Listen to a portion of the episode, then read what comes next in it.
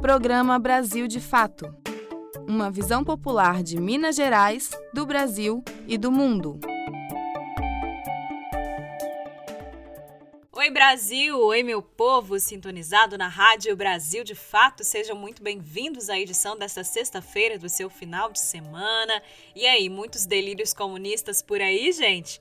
É, não é fácil não, viu? É cada coisa que a gente vê nessa internet que eu vou te falar, viu? Mas ó, bora pro programa de hoje então. Muita informação importante aí para você e datas que não podem passar despercebidas por nós, viu? Então bora conferir aí os destaques do programa de hoje? 5 de junho é Dia do Meio Ambiente e por isso movimentos populares organizam atos por todo o Brasil em defesa dos nossos bens naturais. Em diversos estados estão marcados para o meio-dia atos contra Ricardo Salles, o inimigo número um do meio ambiente. Passados seis meses do início da vacinação no Brasil, apenas 13% da população com comorbidades foi vacinada aqui no nosso país. E os depoimentos dados à CPI da Covid explicam muito bem o porquê dessa realidade né, de imunização tão atrasada aqui no nosso país. Caso do menino Miguel completa um ano, mas responsável pelo crime segue impune. Nesta semana, manifestantes protestaram na porta do prédio de Sari Corte Real para exigir justiça para o caso. Essas e outras notícias você confere agora. Eu sou a Amélia Gomes e sigo com você pela próxima meia hora. Brasil de fato chegou. Bora escutar. Brasil de fato chegou. O programa popular. Brasil de fato chegou.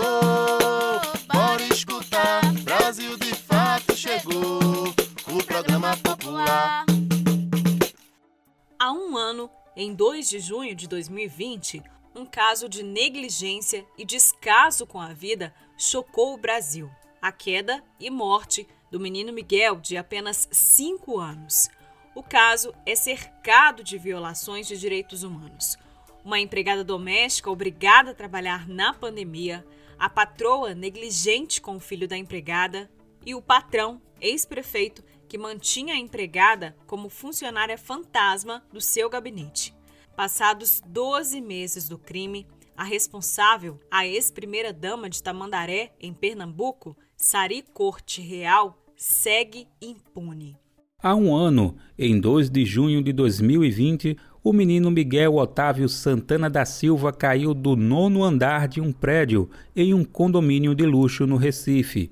A mãe dele, Mirtes Renata Santana de Souza havia deixado a criança sob os cuidados da patroa, Sari Corte Real, isso enquanto passeava com o cachorro da família dos chefes.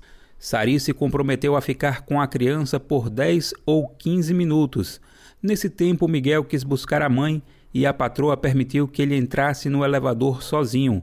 Após a entrada de Miguel no elevador, Sari Corte Real voltou ao apartamento para ser atendida por uma manicure. O menino, de cinco anos, apertou outros botões aleatoriamente e desceu no nono andar, de onde cairia acidentalmente minutos depois, de uma altura de 35 metros. Apesar de ter sido presa em flagrante, Sari Corte Real foi solta pouco depois após o pagamento de fiança no valor de 20 mil reais. O processo na justiça segue até hoje sem conclusão. Na época em que aconteceu a morte do menino, o marido da patroa, Sérgio Hacker, do PSB, era prefeito em Tamandaré, cidade na zona da Mata Sul de Pernambuco. A família de Miguel questiona pontos do processo.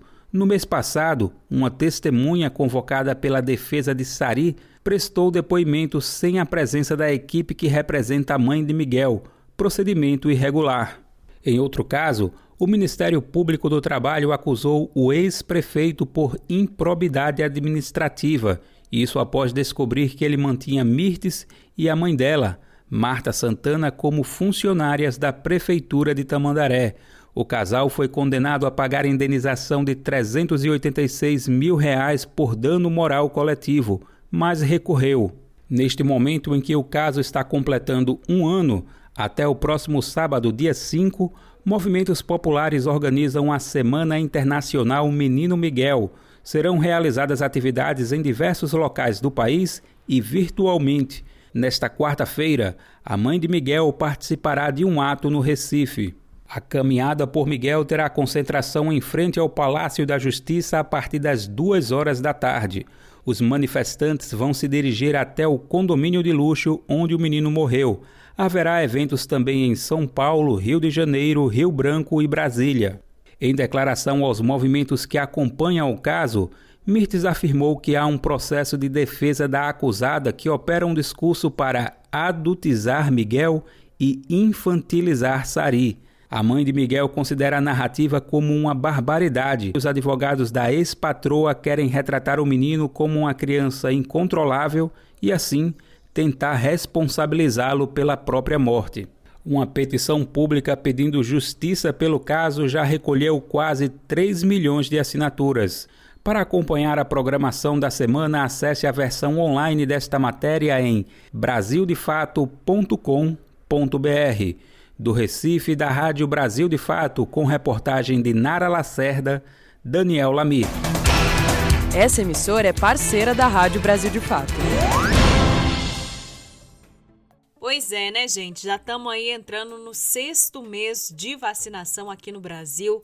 No dia 18 de junho, né, nós completamos aí seis meses do processo de imunização contra a Covid-19 aqui no Brasil e apenas 13% da população com comorbidades foi vacinada até agora.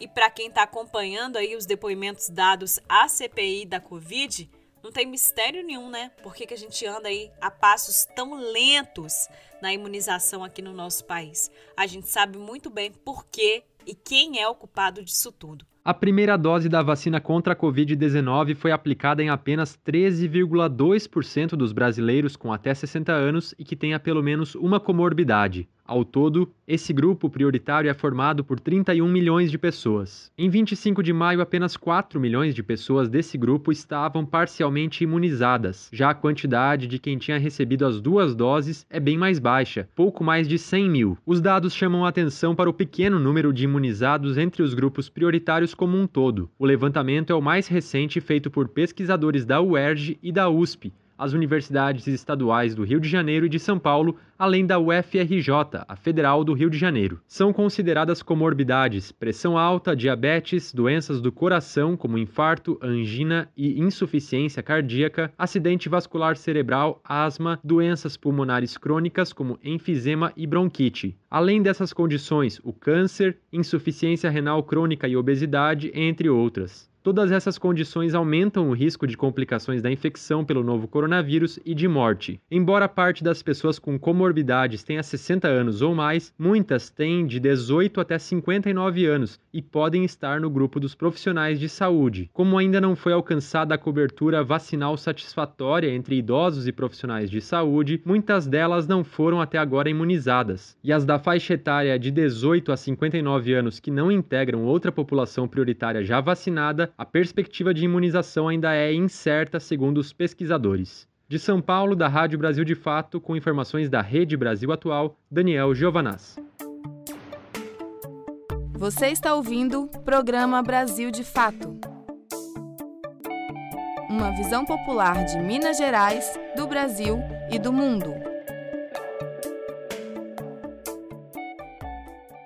Cinco de junho é Dia do Meio Ambiente e por isso movimentos populares organizam atos por todo o Brasil em defesa dos nossos bens naturais.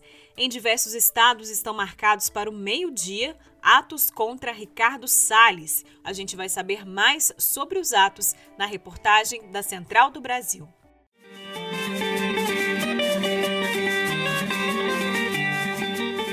Diversos coletivos socioambientais e movimentos populares estão se articulando para marcar o Dia Nacional do Meio Ambiente, lembrado no dia 5 de junho como uma data de luta contra os retrocessos ambientais no Brasil. Em Brasília, o ato simbólico está previsto para as 10 horas da manhã, em frente ao Ministério do Meio Ambiente, seguindo todas as recomendações sanitárias. O objetivo é denunciar a destruição ambiental e cobrar o impeachment de Ricardo Salles como explica Alexandre Gontijo, da Associação de Servidores do IBAMA do Distrito Federal. A ideia aqui é expor o, o, o que está acontecendo, esse desmonte, o quanto os nossos recursos naturais estão ameaçados nesse contexto. E a ideia é trazer isso a público, mostrar um pouco para a sociedade é, e tentar evitar que isso se prolongue por mais tempo. Ao meio-dia acontecerão atos em todo o Brasil, Estados do Pará, Tocantins, Maranhão, Rondônia, Bahia e Mato Grosso já confirmaram mobilizações. O carioca Siddhartha Landarini, do coletivo ambiental Ecoar, compartilha a programação do ato no Rio de Janeiro, que também acontece às 12 horas na Praça 15. Vai estar respeitando todos os nossos, todas as medidas sanitárias, né? Que com distanciamento social, com máscara, álcool, gel, mas é importante a gente ir para as ruas, porque cada dia que passa com o Bolsonaro no poder e o Salles no poder, se intensifica essa política de genocídio, essa política de ecocídio. E quando a gente fala de meio ambiente, está falando de saúde, de educação, de soberania nacional, de vida. Também no dia 5, as redes sociais serão ocupadas por um tuitaço às 11 horas da manhã, com as seguintes hashtags Povo Vivo, Floresta em Pé e Fora Bolsonaro.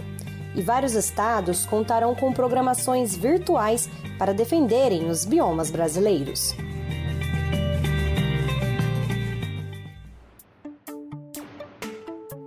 Você está ouvindo o programa Brasil de Fato. Visão popular de Minas Gerais, do Brasil e do mundo.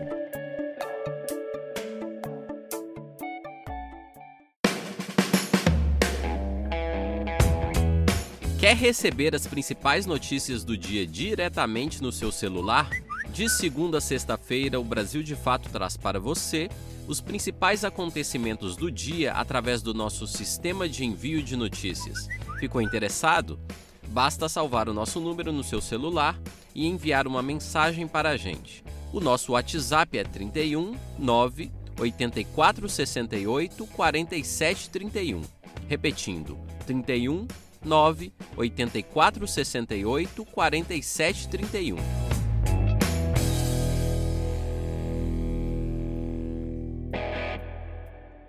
Vinte e oito de junho é Dia Internacional do Orgulho LGBTQI+. A data foi criada em referência à rebelião de Stonewall em 1969 quando gays, transexuais e drag queens protestaram contra uma ação violenta de policiais nova-iorquinos que queriam fechar um bar que reunia a comunidade. E por isso, o mês de junho é marcado por diversas agendas que refletem sobre a luta, os direitos e o orgulho da população. Pois é, né, gente? E pra gente não passar vergonha e nem pano, como certas apresentadoras brasileiras por aí, né?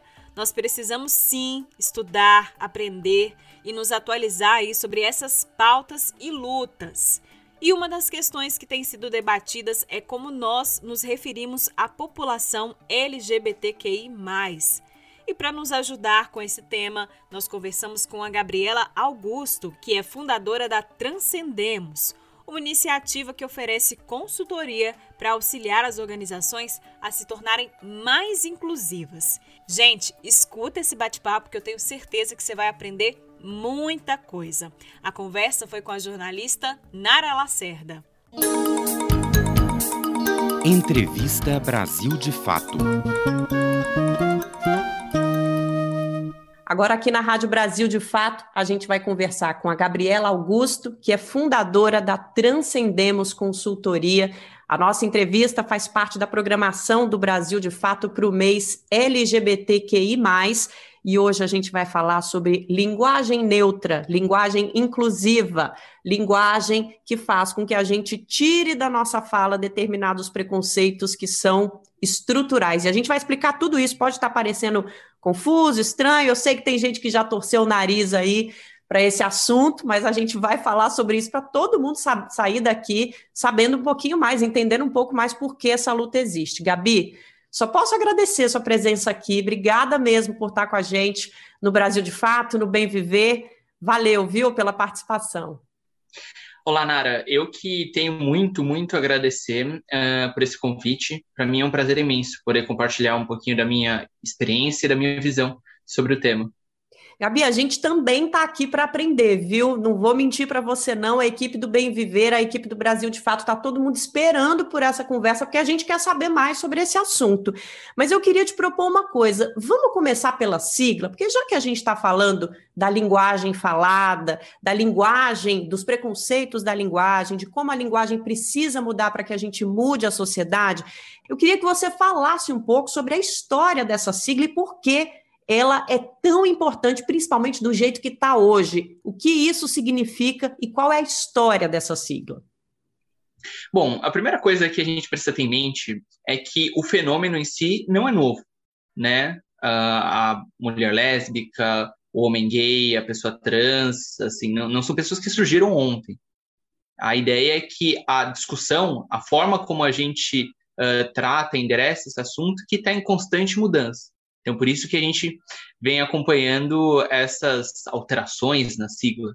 Né? Antes, era bem mais comum que as pessoas se referissem a esse grupo como GLS, né? mas em determinado momento se percebeu que essa sigla não era suficiente, porque eu, por exemplo, sou uma mulher trans, né? Onde eu estaria ali né, no G? Não. No L? Não. Simpatizante? Também não. Então, uh, houve um esforço, assim, aliás, ainda há esse esforço de trazer mais visibilidade para as pessoas que fazem parte desses grupos. Né? Hoje é bastante comum que algumas pessoas usem a sigla LGBT, LGBT+, né? e aí esse mais não seria bem um etc., seria um lembrete de que há outras identidades, mas há pessoas também que utilizam a sigla expandida, LGBTQIA+. Né? Agora, se você me perguntar qual que é a forma certa ou errada de o, elencar ali as letrinhas, eu diria que, assim, quem sou eu, né, para falar o que é certo e o que é errado? Eu só lembraria que, em primeiro lugar, a gente tem que uh, desenvolver esse esforço, né, de trazer visibilidade para essas pessoas, mas, de outro lado, também lembrar que a gente precisa tornar essas discussões talvez um pouco mais simples para quem não tem tanta familiaridade com o assunto, também se somar a esse nosso movimento. Antes de falar de cada uh, letrinha, a gente precisa lembrar também que há uma diferença entre orientação sexual e identidade de gênero. Porque, assim, quando a gente fala de orientação sexual, a gente está falando de por quem alguém sente uma atração afetiva ou sexual propriamente dita. Né? As pessoas podem gostar de homens, de mulheres, de nenhum dos dois, dos dois. E aí a gente tem ali aquelas uh, primeiras letrinhas, né? Do L, as mulheres que gostam de mulheres, G, gays, homens que gostam de outros homens. B, de bissexuais, pessoas que podem gostar tanto de homens quanto de mulheres. Percebe que aí nós estamos falando de orientação sexual, por quem alguém sente uma atração, de quem alguém gosta. Mas agora, de outro lado, a gente tem um conceito que é completamente diferente quando a gente fala do T, né? O T do LGBT. O T está relacionado à identidade de gênero, a forma como uma pessoa se vê, como essa pessoa se entende. Uh, mas agora, quando a gente vai para a sigla expandida, a gente fala do LGBTQIA, a gente já começa a trazer algumas camadas de complexidade para essa discussão. Né? Porque quando a gente fala do queer, por exemplo, queer é um termo que teve origem na língua inglesa né? e significa estranho. Pessoas que fugiam ali um pouquinho do padrão de, de, de gênero, sexualidade, eram utilizava-se essa esse, essa nomenclatura para se referir a elas de, de forma pejorativa. Mas em determinado momento essas pessoas, uh, num processo de empoderamento, começaram a se apresentar, poxa, eu sou estranho ou estranha mesmo. Qual que é o problema nisso? Né? Então, esse queer virou símbolo desse, desse empoderamento e ele traz uma visão, assim, se você me perguntar, né? Mas, Gabriela, qual que é o significado? Do que em específico. A gente pode dizer que queer, a gente borraria essas fronteiras entre gênero e sexualidade, sabe? Numa perspectiva queer de mundo, a gente não tem fronteiras tão delimitadas entre o que é ser homem, o que é ser mulher, o que é ser hétero, o que é ser gay, né? Então, queer está mais ligado a essa visão. Quando a gente fala do I, do LGBTQIA+, a gente está falando de pessoas intersexo, que são aquelas que anterior, anteriormente a gente se referia como hermafroditas. Tá? Hermafrodita é um termo que, que não deve ser utilizado hoje, é, ele é visto como pejorativo. Hoje a gente utiliza intersexo, né? Alguém que nasceu com algum tipo de ambiguidade sexual, né? Alguma alteração nos genitais, cromossomos e etc. Agora, quando a gente fala do A, a gente pode estar se referindo a pessoas uh, assexuais ou a gênero, né? Porque há pessoas que podem não sentir uma atração sexual, né? Nem por homens, nem por mulheres, enfim. São pessoas que, que, que se entendem, se, se, se colocam como assexuais, até mesmo a gênero, né? Há pessoas que, que não se sentem em parte ali da caixinha do que é o masculino, da caixinha do que é o feminino. Então, aí a gente poderia falar do significado dessas letrinhas. Legal, obrigada pelas explicações sobre a sigla. Tenho certeza que muita gente que está ouvindo agora está tendo uma compreensão mais ampla. Importante a gente diferenciar também o que é o que. Mas eu queria passar agora para um ponto mais prático da linguagem inclusiva, da linguagem neutra. E é o ponto que mais gera discussão também, principalmente nas redes sociais, aí quando a gente vê os debates sobre os temas. Por escrito, muita gente usou nos últimos anos o X no final das palavras, no final do ele, no final do ela, enfim, para tirar o conceito do feminino e do masculino dessas palavras. Mas a gente sabe que para fala é muito complicado a gente transpor esse uso do X e outras soluções foram encontradas. Mas o debate sobre a linguagem inclusiva, ela vai, ele vai muito além do ele e do ela, né, Gabi? É um debate que passa, por exemplo, por pessoas que até hoje ainda se referem à humanidade com a palavra homem. Isso ainda existe muito quando a gente fala, né? As pessoas, quando vão falar de um grupo, que é um grupo composto por homens e mulheres, sempre usam o coletivo no masculino, né? Sempre usam a palavra da coletividade no masculino. Isso tudo precisa mudar. E eu acho que é importante que as pessoas que estão nos ouvindo e nos assistindo e lendo o nosso material entendam que isso precisa mudar, porque isso faz parte da estrutura. E esse preconceito é um preconceito estrutural.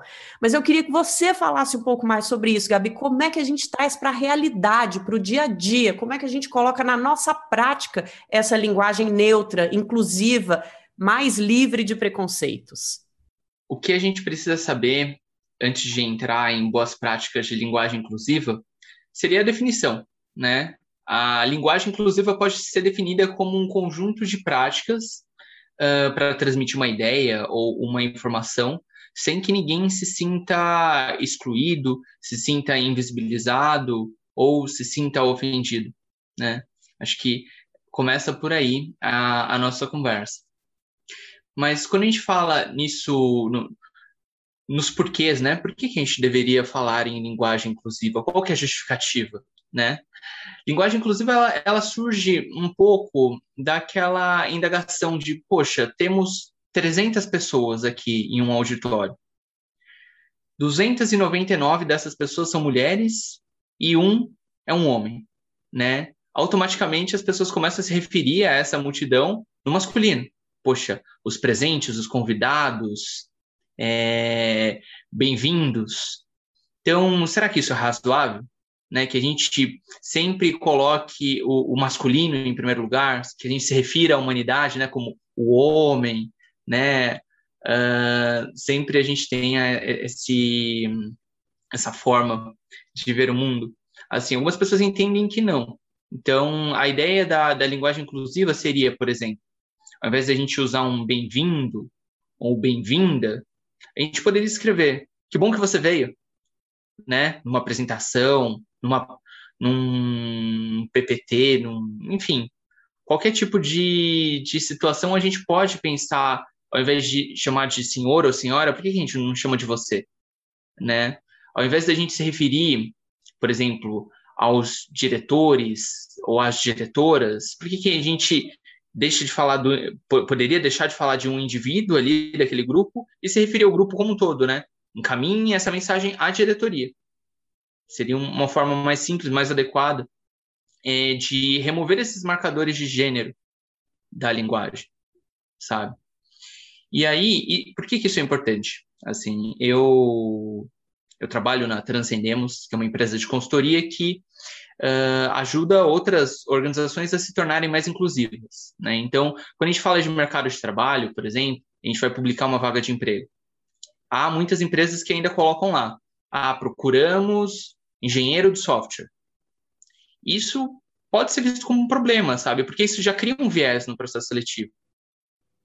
Parece que essa mensagem ela é direcionada a homens, né? Mulheres que de alguma forma entram em contato com essa com essa vaga poderiam se sentir menos à vontade, poderiam, enfim, isso, isso, esse, esse, esse conjunto de, de marcadores de gênero, ele, ele causa impactos nesses fluxos, e aí a gente poderia, por exemplo, trocar pessoa, ao invés de colocar, procuramos engenheiro de software, a gente poderia colocar, procuramos pessoa formada em engenharia de software, né, uma forma muito mais inclusiva. Há outras maneiras inteligentes de construir esses textos, porque assim, no, na década de 2010, mais ou menos, muitas pessoas começaram a usar o arroba ou x no meio dessas palavras, né? Então, ao invés de falar todas ou todos, algumas pessoas colocavam todes, né? Ou todos com arroba. Mas a questão é que esse tipo de prática levanta toda uma discussão sobre acessibilidade de conteúdo por uh, pessoas com deficiência. Então, por exemplo, uma pessoa com deficiência visual pode usar um software, leitor de tela, que não vai conseguir ler direito todos ou todos com arroba, sabe? Então é toda uma questão de uma linguagem que inclui alguns, mas exclui outros. Então, quando a gente fala da linguagem inclusiva real, assim, quando a gente fala das boas práticas mais atuais, a gente não usa mais o X e nem, nem o arroba. A gente prefere usar um outro tipo de construção, como eu disse antes, né, com alguns exemplos, ao invés de todos ou todas, que bom que você veio, gratidão, é, feliz por você estar aqui, ao invés de marcadores de gênero tradicionais. O interessante desse processo é que ele coloca a gente também num lugar de reflexão, porque a simples substituição por um X, por exemplo, vai que a gente encontrasse uma maneira fonética de colocar esse X no nosso dia a dia.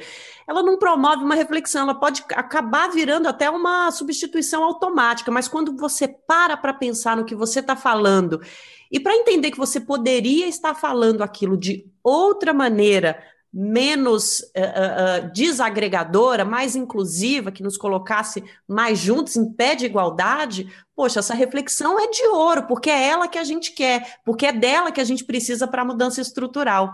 Gabi, olha, infelizmente a gente não tem mais muito tempo para conversar sobre esse assunto, mas eu acho que a gente ainda vai te chamar várias vezes aqui na Rádio, na Rádio Brasil de Fato, no Brasil de Fato e na TV Brasil de Fato, porque a gente quer conversar muito com vocês do Transcendemos.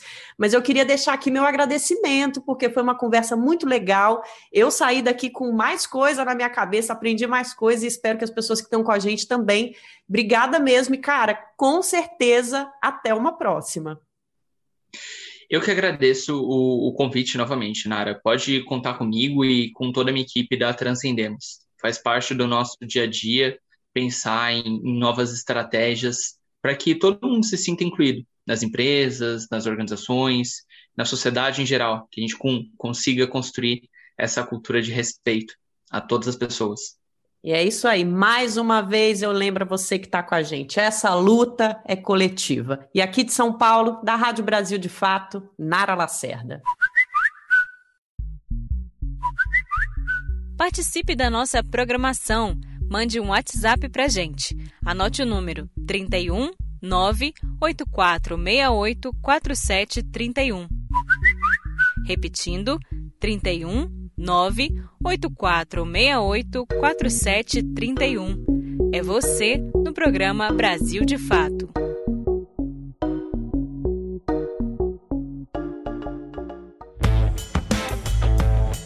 Você perdeu o horário do nosso jornal e não conseguiu ouvir no rádio? Não tem problema, é só baixar um aplicativo de podcast no seu celular, como o Spotify ou o Anchor, e ouvir o nosso programa a qualquer momento. Em qualquer agregador ou plataforma de podcast, basta digitar Programa Brasil de Fato MG. Ouça, se inscreva e compartilhe. E nós vamos ficando por aqui. Este programa é reprisado no sábado, às 11h30 da manhã e no domingo, às 7 da manhã. O programa de hoje teve apresentação, roteiro e trabalhos técnicos de Amélia Gomes. A produção é da equipe de jornalismo do Brasil de Fato. Um abraço para você, um ótimo final de semana e segue escutando a gente aí nas plataformas de podcast, no Spotify, no Anchor, Google Podcast. É só você procurar por Brasil de Fato MG, que temos lá todos os nossos conteúdos, viu? Inclusive nessa sexta-feira sai episódio novo do Boletim do JN. Escuta lá. Um abraço para você. Você ouviu o programa Brasil de Fato, uma visão popular de Minas Gerais, do Brasil e do mundo.